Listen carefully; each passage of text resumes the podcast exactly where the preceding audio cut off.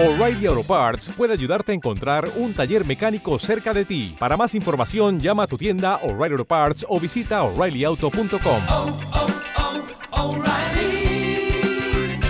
oh, Parts. Este podcast forma parte de Evox Originals. Disfruta de este avance. La órbita de Endor.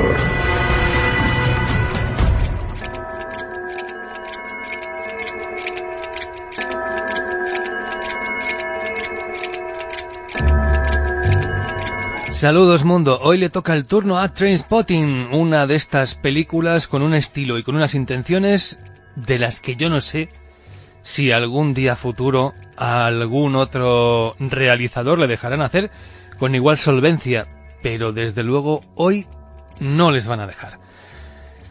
Es un tema duro el que trata Trainspotting y desde esta mm, perspectiva así tan subjetiva yo no he encontrado ninguna otra película igual porque es posible que la heroína pueda ser un elemento de la decoración en algunas historias, pero aquí es el fin, es el medio, es el cometido final, es el único objetivo. En fin, estos protagonistas no nos deberían caer bien ni por sus elecciones ni por lo que representan, ¿no? Y aún así pues se puede decir que vamos con ellos de la mano. Vemos en tercera persona pues un tipo de vida que, que no vamos a experimentar que no ha formado parte de nuestro pasado personal tras haber llegado hasta aquí. Yo no creo, puede que me equivoque, pero no creo que haya ningún heroinómano dentro de nuestra audiencia del podcast, o por lo menos her heroinómano hoy. Quizá haya alguna excepción dentro de los que en su momento, en su momento estuvo metido en todo aquello y quizás salió.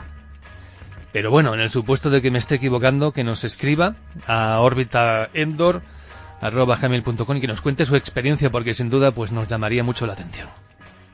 Ahora, en estos tiempos hay tanto interés en no enseñar aquello sobre lo que se quiere proteger a la juventud que ya se ha dejado de, de hablar de ciertas cosas o hay que avisar de que vienen, ¿no? Satanizándolas por completo. Por eso cuando veo que hay ficciones que hablan de drogas duras, de suicidio juvenil y cosas así, y cuando su tratamiento pues es serio y se analiza con cierta profundidad, a mí me sorprende. Porque ahora estos grandes autoproclamados protectores de la moral y la ética sociales de Occidente, pues prefieren no mostrar a esos demonios, hacer como si no existieran, en lugar de mostrarlos y luego decir, mira qué malos son, vamos a luchar contra esto, pero no, o sea, lo tratan como si no existiera. Parece que es preferible eso a tratar de mostrarlo como un problema. Bueno, Trainspotting fue una obra muy transgresora en su momento, reflejaba además una época concreta a la perfección. No sé si hoy tendrá el mismo efecto que en su día, pero hay que seguir viéndole su valentía.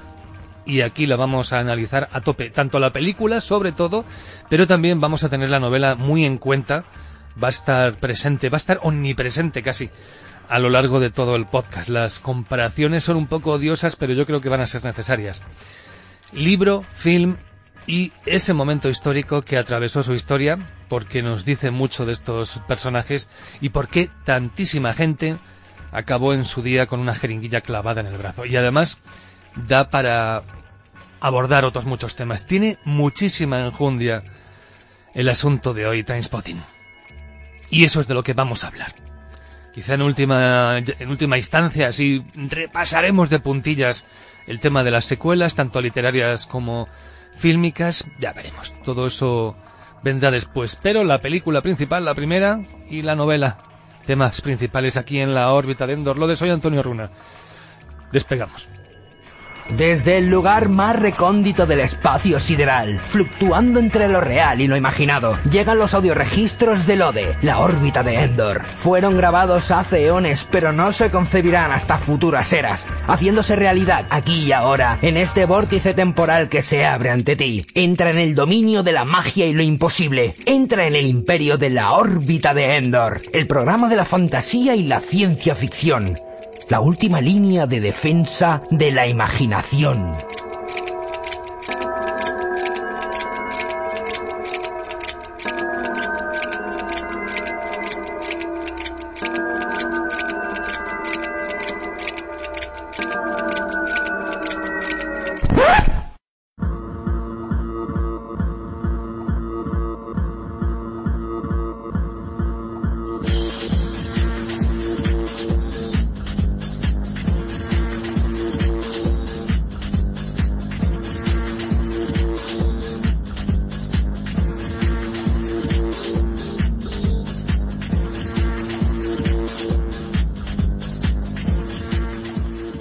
Bueno, Transpotting aquí en la órbita de Endor, ¿quién lo iba a decir? Eh, tengo por aquí al señor Jaime Angulo y José Manuel Beltrán. Señor Jaime Angulo, ¿qué tal? ¿Cómo estás? Muy bien, echando un vistazo a unos cuantos trenes que tengo aquí en la habitación. Y José Manuel Beltrán, o Beltrón, como ya hay gente que te llama Beltrón.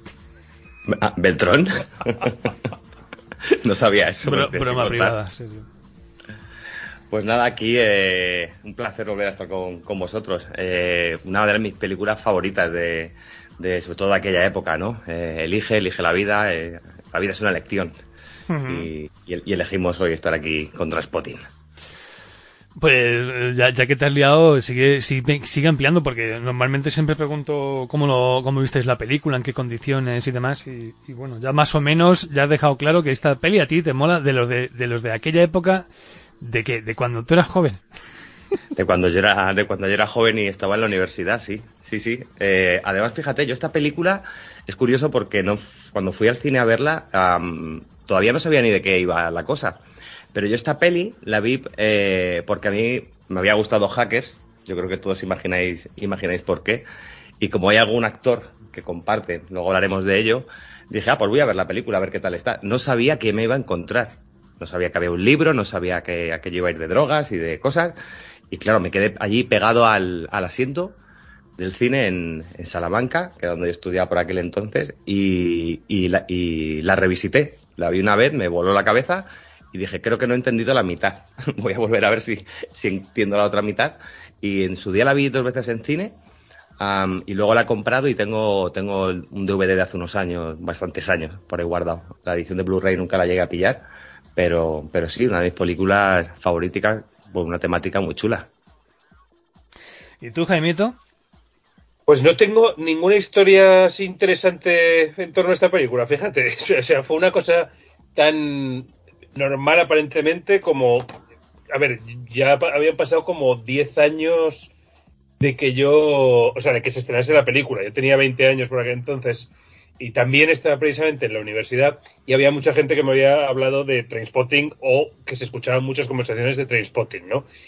Mm, nunca me había acercado a ella y la verdad es que a priori nunca me llamó especialmente, pero tampoco por, o sea, no porque conociese la temática y me echase para atrás.